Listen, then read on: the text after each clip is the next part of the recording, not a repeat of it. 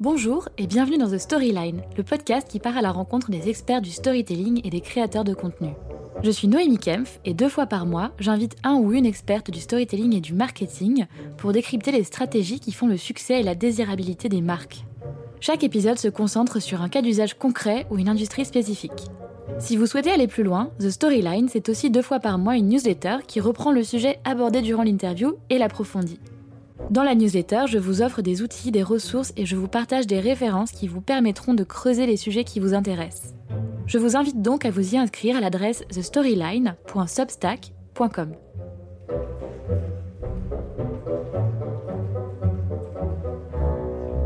Aujourd'hui, je vous propose de découvrir Benoît Raphaël, cofondateur de Flint, un outil de veille intelligent qui s'appuie sur l'intelligence artificielle et le machine learning pour proposer à ses abonnés une curation de contenus riches et sur mesure en fonction de leurs intérêts. Au cours de cet épisode, on revient sur la surcharge informationnelle que nous vivons aujourd'hui, sur la polarisation de l'information et sur la nécessité de combattre ce nouveau mal du siècle avec l'aide de machines et d'IA. Benoît revient sur l'aventure Flint et les pistes de réflexion opérées pour aider chacun à reprendre le contrôle sur l'information que nous consommons au quotidien. Bonne écoute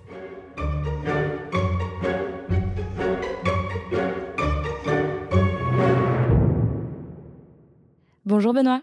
Bonjour. Merci d'avoir accepté mon invitation dans The Storyline. Ça fait un petit moment que j'utilise euh, l'outil Flint euh, dont vous êtes à l'origine et du coup je suis hyper contente de pouvoir en parler un peu plus, euh, un peu plus en détail, notamment des sujets de l'intelligence artificielle dans le cadre de la création. Mais pour commencer, est-ce qu'on peut un petit peu parler de vous, votre parcours et de ce qui vous a amené à créer Flint? Alors, bon, je vais pas démarrer à la naissance parce que sinon ça va être trop long, mais, mais ça a quand même un petit lien parce que moi quand j'étais j'étais petit, j'étais assez timide, je bégayais même, donc j'ai toujours plein d'idées. je suis toujours parti de l'idée qu'en fait on avait tous quelque chose à dire et qu'il fallait simplement pas seulement donner la parole à chacun, mais aussi nous, nous aider à nous exprimer et à, communiquer. Donc c'est pour ça que j'ai fait journaliste mmh. et j'ai démarré en presse locale et tout début, quand j'ai démarré, il n'y avait pas Internet. Mais depuis, finalement, on a pu prouver avec, avec Internet que chacun pouvait prendre la parole. Mais j'ai toujours pensé qu'en fait, euh, dans un monde qui devenait de plus en plus complexe, on ne pouvait pas laisser la parole simplement à une petite minorité. Il fallait euh, pouvoir mettre en place une intelligence collective, faire en sorte que tout le monde puisse s'exprimer. Donc mon rôle de journaliste, c'était euh, de, ne pas seulement donner la parole, mais justement d'apprendre à chacun de donner les clés en fait pour mieux penser le monde, mieux s'exprimer. Et en fait, j'ai toujours fait ça finalement. J'ai démarré en presse locale, j'ai fait un peu de radio locale aussi. Et ensuite, j'ai été appelé par le, par le groupe Le Monde pour créer euh, le Poste.fr, qui était euh, le premier média participatif accompagné par des journalistes, journalistes et, mmh citoyens euh, coproduisaient en même temps des contenus. Ça avait très très bien marché. On a beaucoup appris de cette expérience-là. C'était en 2007. Et ensuite, j'ai monté d'autres médias en fait participatifs qui s'appuient toujours sur cette idée-là, soit de la participation avec le plus de l'Obs, soit euh, un journalisme engagé sur le terrain d'Internet, dans, dans, le fact-checking, euh, donc la vérification d'informations, mais aussi aller chercher euh, toutes les paroles qui s'exprimaient sur le, sur le web et faire en sorte que le journaliste puisse les, les mettre en avant. Il les considérait comme de l'info, comme on considérait les autres sources d'infos. Ça s'appelait le Lab d'Europe 1. Et mmh. puis après, je me suis rendu compte que l'information était aussi très stressante, très négative finalement, et, et, les études montraient qu'elle laissait les, les, lecteurs ou les téléspectateurs souvent un peu déçus, fatigués par l'information, euh, ayant du mal aussi à développer leur empathie, puisque quand on vous assomme de problèmes, vous vous, mettez en colère en fait. Et donc on a, euh, on a tenté une, une opération de journalisme de solution dans la rédaction de Nice Matin, que j'ai menée pendant plus d'un an à travers une offre abonnée et ça a très bien marché. Et ce qui est intéressant, c'est que non seulement les lecteurs en fait lisaient plus d'informations, mais surtout comprenaient mieux l'information quand on amenait euh, le problème avec une solution.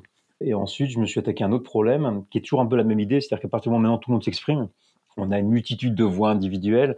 C'est une très grande richesse. Hein. Ça permet quand même à chacun de, de, trouver sa voix, trouver son pouvoir, pouvoir euh, développer euh, sa voix auprès de, de, de, millions de personnes, puis aussi même à des petites entreprises aussi, de pouvoir communiquer euh, avec des moyens euh, équivalents finalement, équivalents à ceux que pouvaient développer les grandes entreprises avant, mais là ça coûtait beaucoup moins cher. Oui, bien sûr. Et seulement tout ça, ça crée un énorme chaos, quoi. Euh, et donc ça crée ce qu'on appelle un peu la surinformation. Euh, ça va avec aussi, euh, parce que cette liberté va avec la désinformation. Et puis tout ça, au bout d'un moment, finit par créer ce qu'on appelle la news fatigue, c'est-à-dire l'info fatigue. avec aujourd'hui, vous êtes pas loin de entre 3 et 7 de la population mondiale qui ne regarde plus d'informations parce que c'est soit trop stressant, soit trop fatigant, et puis on n'en peut plus quoi on n'en peut plus, pas seulement parce qu'il y a trop d'infos, mais parce qu'on n'a même pas le temps de vérifier, on ne sait pas ce qui est vrai ou pas. Et, Bien sûr. Et, la crise sanitaire euh, nous a donné raison là-dessus. C'est beaucoup plus facile de raconter ça aujourd'hui après la, crise sanitaire qui était aussi, aussi été une crise informationnelle. Oui, bah, notamment vu des, des campagnes de désinformation et euh, de tous les mythes euh, qu'on a vu apparaître au tout début euh, de la crise en mars 2020 par rapport aux antennes 5G, au rôle des États-Unis, aux conspirations, enfin aux, théories de la conspiration, etc. C'était quand même assez, assez incroyable qu'on en arrive là au final c'était quelque part tout, tout était mis en place pour qu'on arrive à, ce, à cette forme de chaos qui encore une fois est aussi une richesse. Hein, donc il faut, il faut, il faut modérer ça toujours. Euh, mm. On a tendance à accuser Internet de tous les maux, mais enfin, ça a quand même aussi permis une grande libération. Le tout, c'est d'y amener des règles, maintenant d'y amener aussi des bons outils. Et, et on s'est dit quand on a lancé Flint d'abord de façon expérimentale hein, en 2017, c'est un projet qu'on sur lequel on travaillait depuis plus de deux ans on s'est dit en fait il faut amener euh, un outil euh, pour plus seulement faire de la recommandation d'articles, d'informations qui, euh, qui soient comme celle des réseaux sociaux, qui s'appuient sur le buzz ou ce que lisent mes amis, etc., qui finissent par nous entraîner dans des bulles. On s'est dit, il faut aller chercher la qualité, l'information utile, où il y a une vraie valeur d'usage, et pouvoir aussi en même temps personnaliser sans nous enfermer. Donc c'était un peu ces problématiques-là qu'on s'était posées, parce qu'on s'est dit, aujourd'hui, il y a tellement d'informations que cette richesse euh, que j'appelais de mes voeux, moi, quand, quand je montais des médias participatifs, maintenant, elle est devenue euh, inaudible, en fait. Et donc, on a lancé ce petit robot. On s'est dit que l'intelligence artificielle, c'était le seul moyen de régler ça parce que euh, l'information de qualité, euh, c'est très subjectif. Vous allez me dire que c'est des articles de tel ou tel média qui parlent de ça, ça ou ça. En fait, en fonction de votre niveau d'expertise, de vos centres d'intérêt, vous n'avez pas, vous avez pas la même approche de la qualité. Donc, on ne pouvait pas créer des algorithmes qui allaient chercher la qualité. Donc, euh, c'est là que l'intelligence artificielle intervient, ce qu'on appelle le machine learning, hein, plus précisément, c'est-à-dire que le robot est capable d'apprendre par lui-même. Et ce qui est important à comprendre, c'est que euh, l'intelligence artificielle, notamment à travers euh, ce qui s'est beaucoup plus développé ces dernières années grâce à la puissance des machines et la, le gros volume de data, c'est euh, ce qu'on appelle les réseaux de neurones qui essaient de simuler un peu le fonctionnement du cerveau et qui permettent en fait de trouver des règles euh, pour euh, répondre à pour, pour, répondre à une question ou reconnaître quelque chose. par exemple, mm. les robots pour pour reconnaître un chat d'un chien, par exemple, il y a c'est difficile de, de, d'édicter une règle algorithmique parce qu'on ne sait pas exactement ce que ça veut dire reconnaître un chat d'un chien, surtout si le soleil se couche ou le soleil se lève, si le chien est bleu ou bon. donc il n'y a pas vraiment de règles. Donc ce qu'on fait, c'est qu'on demande au robot de trouver lui-même les règles. On lui dit simplement, on lui montre plein de fois un chien on lui dit ça c'est un chien, puis on lui montre plein de fois un chat, on lui dit ça c'est pas un chien, et au bout d'un moment, il, va établir par ses calculs mathématiques ses propres règles. Donc c'est cette technologie-là qu'on a utilisée pour déterminer la qualité, c'est-à-dire qu'on n'a pas dit au robot ce qu'était la qualité pour nous, on l'a laissé petit à petit trouver les règles qui permettaient de déterminer ce qu'était la qualité d'un article pour un utilisateur euh, quel qu'il soit. En fonction de chaque utilisateur. Parce que du coup, pour les auditeurs, juste un petit aparté, euh, Flint, en quelques mots, euh, c'est quoi et comment ça marche? Alors Flint, c'est euh, l'objectif qu'on s'est donné, c'est de renouveler le rapport euh, du public à l'information. Et donc ce qu'on propose, c'est euh, un ensemble de ressources qui sont fondées sur l'intelligence artificielle et l'intelligence collective pour permettre en gros de s'informer plus rapidement, de façon plus pertinente. Euh, et ça se manifeste euh, de façon assez simple. On a utilisé le, le, véhicule le plus, euh, le plus simple à utiliser aujourd'hui, qui est celui de la lettre, donc la newsletter, la lettre envoyée par mail. Donc mhm. le robot envoie tous les jours, toutes les semaines, en fonction du rythme que l'on a choisi. C'est gratuit pour la version d'accès. Euh, envoie une liste de liens vers des articles ou des vidéos, des podcasts qui semblent intéressants à l'utilisateur. Et l'utilisateur, lui, va petit à petit interagir avec le robot pour lui dire ce qu'il aime, ce qu'il n'aime pas. Et petit à petit, le robot va s'adapter, tout en essayant en même temps de le sortir de sa bulle, en lui proposant des contenus qui sont un peu éloignés de, ce qu'il a l'habitude de, lire aussi, pour à chaque fois remettre un petit peu d'eau fraîche euh, dans la machine. Moi, ça fait à peu près euh, un an, je crois, que j'utilise Flint et ça enrichit et ça alimente énormément la réflexion que j'ai dans la rédaction de toutes mes newsletters. Donc, euh, je vois euh, la valeur, euh, la valeur de la chose. Et, en termes d'identité et d'univers de marque, ce que j'aime beaucoup, c'est que Flint apparaît sous vraiment à la représentation illustrée d'un petit robot qui est tout sympa, qui est tout mignon. Pourquoi avoir choisi de, de créer des petits robots mignons Est-ce qu'il y a un objectif derrière le branding? Est-ce que c'est pour un peu dédiaboliser le côté IA, machine learning, qui peut faire un petit peu peur dans le domaine de l'information Oui, on, a beaucoup travaillé hein, ce, design. Il était très pensé au départ. D'abord aussi pour le lancement. Maintenant, on va le faire évoluer hein, parce que le robot a grandi et le rapport aussi à la machine a grandi. D'abord, on s'est dit euh, la surinformation et la désinformation, elle est provoquée par une machine, hein, qui est celle des, réseaux sociaux et, des moteurs de recherche, qui donc a seul objectif euh, prolonger votre engagement. Donc, du coup, pour prolonger votre engagement, les robots ont calculé, grâce également au machine learning, qu'en fait, plus les contenus étaient extrêmes, plus vous étiez engagé. Donc, ils ont trouvé assez cool de non seulement envoyer des contenus extrêmes, mais en plus de modifier euh, le comportement des utilisateurs pour les amener à, interagir le plus avec euh, ces contenus mmh. Donc, contre une machine, il faut une autre machine. C'est un peu ce que ce qu'a fait Alan Turing au moment de, de la guerre, hein, face à la machine Enigma qui crée des codes secrets de façon automatique. les humains pouvaient rien faire, donc il s'est dit, ben, il faut faire une machine. Donc on a fait pareil, sauf que nous, notre machine, c'est une machine anti-réseaux sociaux, façon de parler, on n'est pas contre, mais c'est une autre machine qui donc forcément est beaucoup plus humaine. Et ce qu'on a voulu faire à travers ce design, donc un petit robot mignon euh, qui est euh, qui est jaune euh, pour le pour le robot principal. Il y a une bouche un peu où il a l'air d'avoir fait une erreur, euh, qui dit un petit peu oups, je me suis trompé. Il y a deux raisons à cela. C'est que la première, c'est qu'on voulait qu'il soit mignon un peu comme un jouet, parce qu'en fait, le, le jouet fait pas peur. C'est un jouet, c'est un outil. Donc, soit on joue avec, soit on l'utilise. Mais il est un petit peu inférieur à nous, quelque part. En tout cas, il fait pas peur. Il est, il est vraiment là à notre service. Il est là pour nous rendre service, en tout cas pour être notre compagnon. Mm. Donc on voulait effectivement rendre ça moins angoissant, parce que la machine est angoissante, d'autant plus qu'on ne sait pas ce qu'elle pense, on ne sait pas comment elle fonctionne. C'est toute la problématique du manque de transparence des algorithmes. La boîte noire. La boîte noire. Alors c'est une vraie boîte noire pour le coup, c'est pas forcément volontaire de la part des, des, des créateurs d'algorithmes, puisqu'effectivement le principe euh, des réseaux de neurones, euh, et du machine learning, c'est qu'en fait, ils font des calculs en permanence, en fait, et qui sont des, on appelle ça de la vectorisation. Donc, en fait, c'est quasiment illisible. Euh, ce qu'on peut arriver à comprendre, par contre, c'est le modèle sur lequel fonctionne l'algorithme. Donc, c'est là-dessus que nous, on a un modèle qui est assez, qui est, assez simple, qui est assez facile à décrire. Donc, d'abord, on l'a décrit.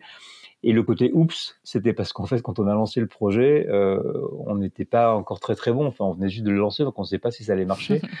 et, et, donc, comme on demandait aux utilisateurs d'interagir avec le robot, pour l'entraîner. Hein, donc, on entraîne l'intelligence artificielle, hein, ce qu'on appelle l'entraînement par renforcement. C'est une méthode d'entraînement d'intelligence artificielle. Il y, a, il y, a, plusieurs méthodes d'apprentissage, mais celle-là permet de, de, dire au robot, de lui donner une tape si ça va pas bien et de lui donner une carotte si ça va bien. C'est un petit peu la même chose. Et donc, on voulait que les gens s'énervent pas trop contre le robot, ils nous engueulent pas trop parce qu'on n'était que deux à monter le projet au départ. On n'avait pas beaucoup de moyens ni de temps. Et donc, euh, en faisant le robot euh, qui, qui, est un, peu maladroit, on va dire quelque part, on s'est dit ça va rendre les gens beaucoup plus sympas avec nous. et ça a plutôt bien fonctionné parce que ah, les gens nous ont d'abord ils ont trouvé le robot sympathique, puis nous comme on a joué le jeu de la transparence en disant voilà on est en train de créer un truc, euh, on n'est pas sûr que ça marche, aidez-nous à construire en fait ce projet.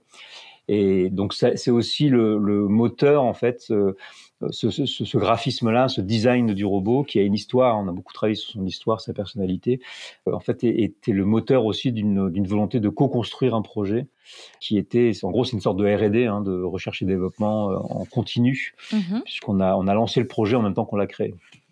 Et derrière ça, il y a, une question, moi, qui me taraude depuis un petit bout de temps.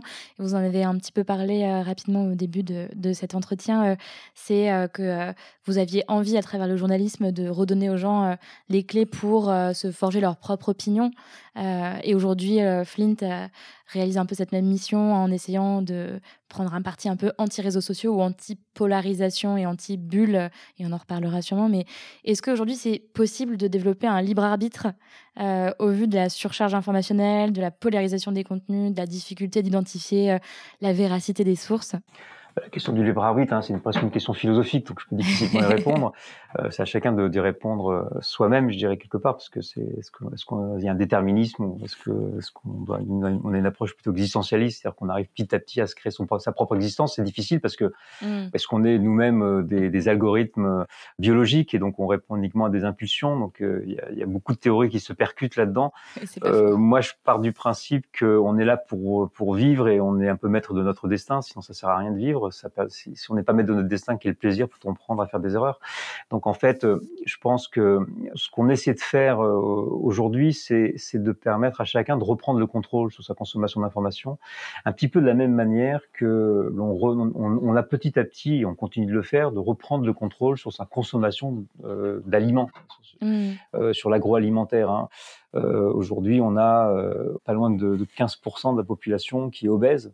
Donc il y a des problèmes sur la santé et ça c'est dû à un emballement en fait de l'industrie agroalimentaire, euh, mêlé aussi à du marketing et puis en même temps avec un autre ennemi à côté du robot qui est notre cerveau, hein, qui nous trompe un peu qui pour recevoir sa dose de dopamine va, va vouloir s'alimenter en permanence. De la même manière, il veut s'informer en permanence, quelle que soit la qualité de l'information. Ce sont des, des, stimulés comme ça. Alors il y a, a d'autres éléments dans le cerveau qui nous permettent d'aller chercher du sens qui sont des, des, des, stimuli un peu, plus, un peu plus difficiles à actionner, qui demandent un peu plus de temps.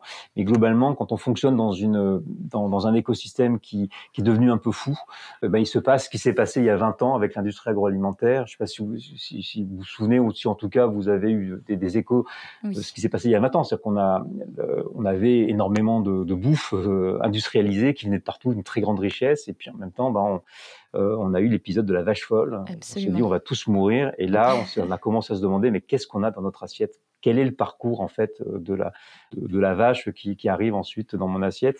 Euh, Comment est-ce qu'elle est nourrie? On s'est rendu compte que ce système était devenu fou et qu'on manquait et de transparence et de traçabilité. Et c'est pas l'industrie agroalimentaire qui a, qui, a, qui a, permis de changer tout ça. Elle était absolument incapable de changer ça parce qu'elle était elle-même victime de son propre système. Oui. Ce sont les, les, consommateurs et aussi quelque part des producteurs indépendants qui petit à petit ont créé, une, on, se sont éduqués, ont commencé à essayer de comprendre. Euh, les gouvernements ont aussi établi des règles et petit à petit on en est venu à faire un petit peu plus attention à ce qu'on avait dans son assiette, à suivre des règles d'alimentation. Eh bien, pour l'information, c'est la même chose. Euh, les, fake news, c'est notre vache folle. On se rend compte qu'il y a quelque chose qui va pas. On ne sait pas encore exactement quoi faire. Euh, et donc, il faut qu'on reprenne le contrôle. Donc, ça va passer par les consommateurs d'information. D'abord, je pense que les grands, les grands groupes médias ne peuvent pas faire grand-chose encore aujourd'hui. En tout cas, seuls, ils ne peuvent pas faire. Il va falloir qu'ils soient poussés. Et que l'ensemble du système, comme les, réseaux sociaux devront aussi être poussés par, euh, par les consommateurs, par aussi des producteurs d'informations indépendants qui vont se développer.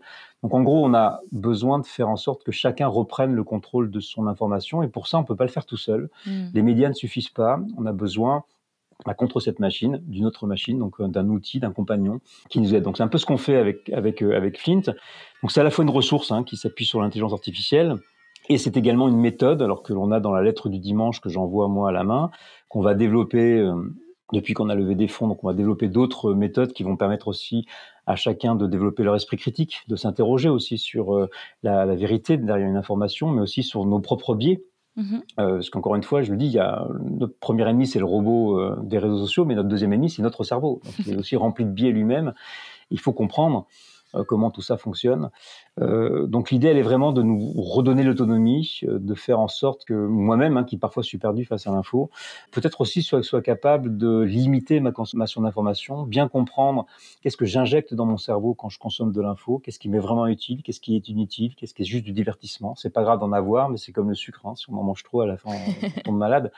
C'est exactement la même chose. Et ce que je dis sur la santé, n'est pas complètement innocent puisque les informations négatives, hein, mais qui parfois peuvent être alimentées et renforcées par les réseaux sociaux, peuvent nous amener à la dépression, peuvent nous amener à, des problèmes de santé, voire de santé mentale, euh, parfois aussi à, à, nous mettre les uns contre les autres.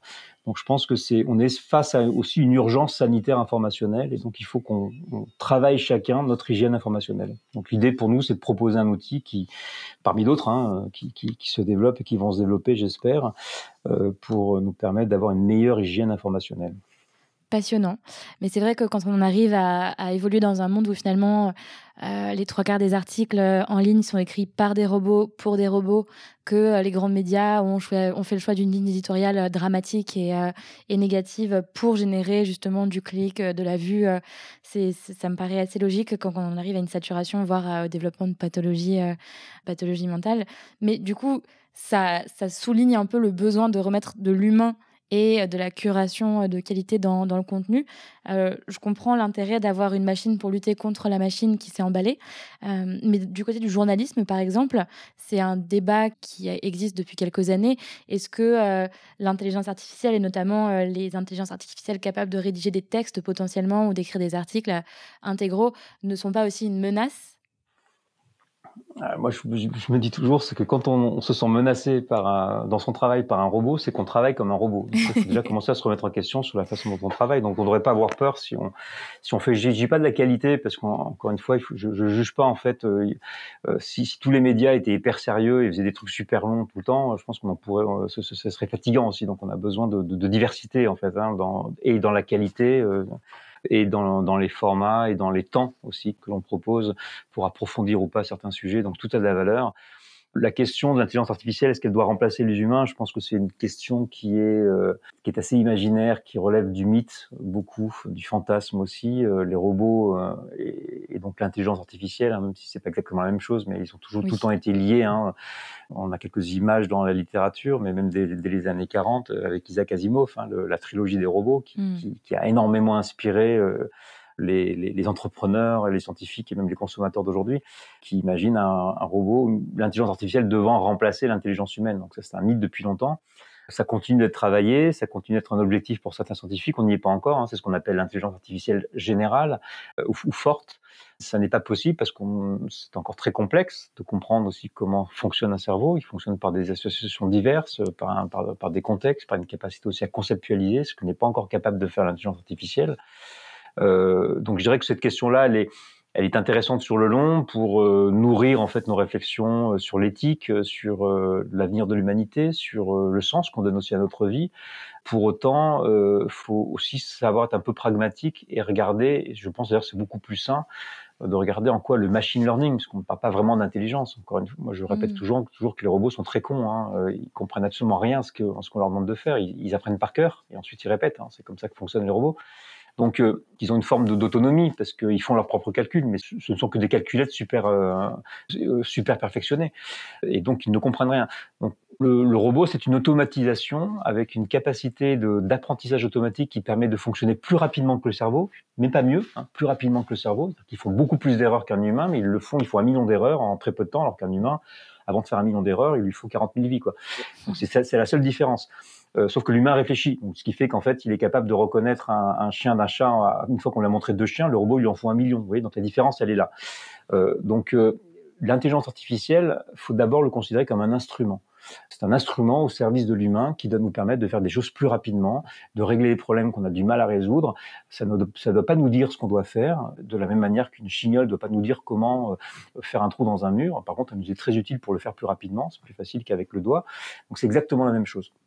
Euh, donc pour les pour les journalistes, utiliser l'intelligence artificielle, ça veut dire quoi? Ça veut dire être capable de manipuler des datas, être capable de détecter des signaux faibles dans l'information, être capable de mieux faire leur métier et pourquoi pas aussi de s'affranchir de tâches qui sont relativement automatiques, qui sont peut-être pratiques euh, pour des journalistes qui n'ont pas envie de trop se prendre la tête, mais qui globalement sont pas forcément très valorisantes et n'apportent pas de valeur ajoutée. Euh, le journaliste, c'est un métier intellectuel à la base, donc mettons le cerveau des journalistes euh, à profit et utilisons utilisons-les au mieux euh, pour créer de la valeur. Et, quand je dis ça, euh, je l'appuie par des, par des faits qui sont que quand vous prenez un journal comme le journal Le Monde qui a décidé de faire moins de contenu et de meilleure qualité et d'embaucher des journalistes en plus pour le faire, ils ont augmenté leur volume d'abonnement et leur chiffre d'affaires. Mmh. on voit bien que cette logique, elle est plutôt bonne euh, et que donc la qualité et le temps qu'on va passer à faire de la valeur euh, journalistique, euh, en fait, il est, euh, euh il permet de gagner plus d'argent. Donc, donc utiliser les robots va pas faire qu'on va embaucher moins de journalistes, va faire qu'on va utiliser les journalistes pour faire des meilleurs contenus et donc a priori gagner plus d'argent euh,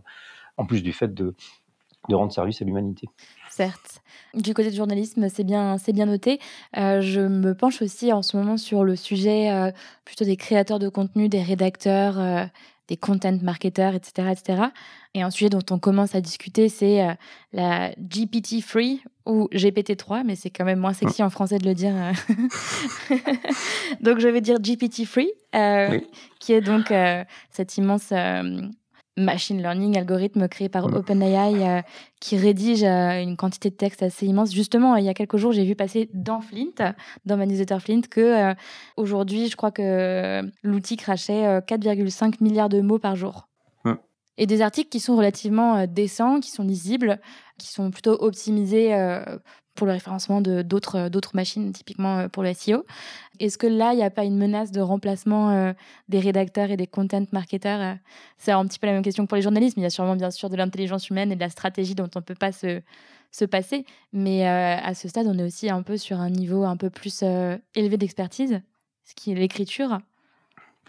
Oui, ça, crée toujours une forme de vertige en tout cas hein, par rapport à notre métier. Quelle est vraiment la valeur de ce qu'on fait Encore une fois, ça, pose cette question-là.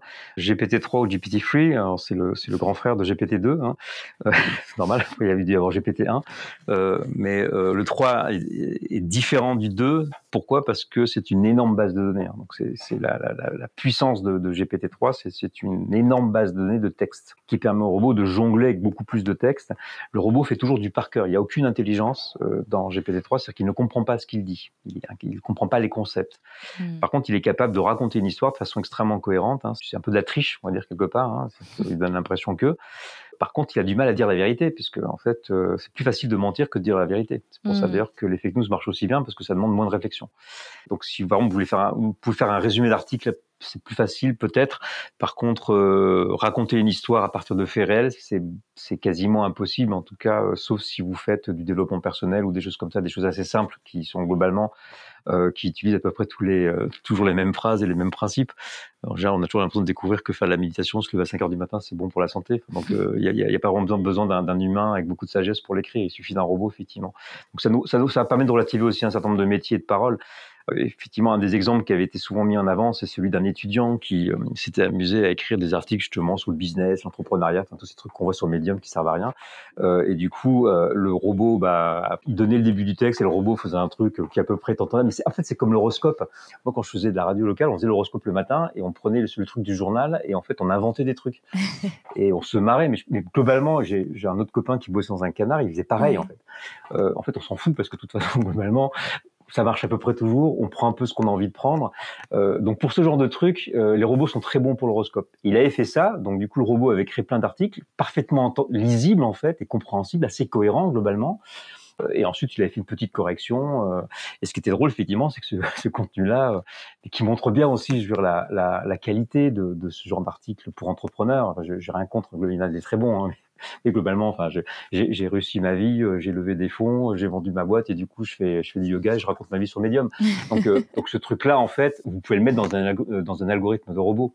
Si, vous, si vous allez un peu plus loin dans la littérature, Jack London dans, dans Martin Eden, qui raconte l'histoire d'un écrivain, qui finit mal parce qu'à la fin il se suicide, mais, mais sinon, dans, dans un moment de sa vie, il veut faire des bouquins à succès et il crée une matrice. Donc là, on est vraiment, il, y a, il y a très longtemps, hein, il n'y a pas de robot, pas d'ordinateur, il crée une matrice pour écrire des romans d'amour à succès. Et donc, cette matrice, c'est une matrice algorithmique quelque part. Mm.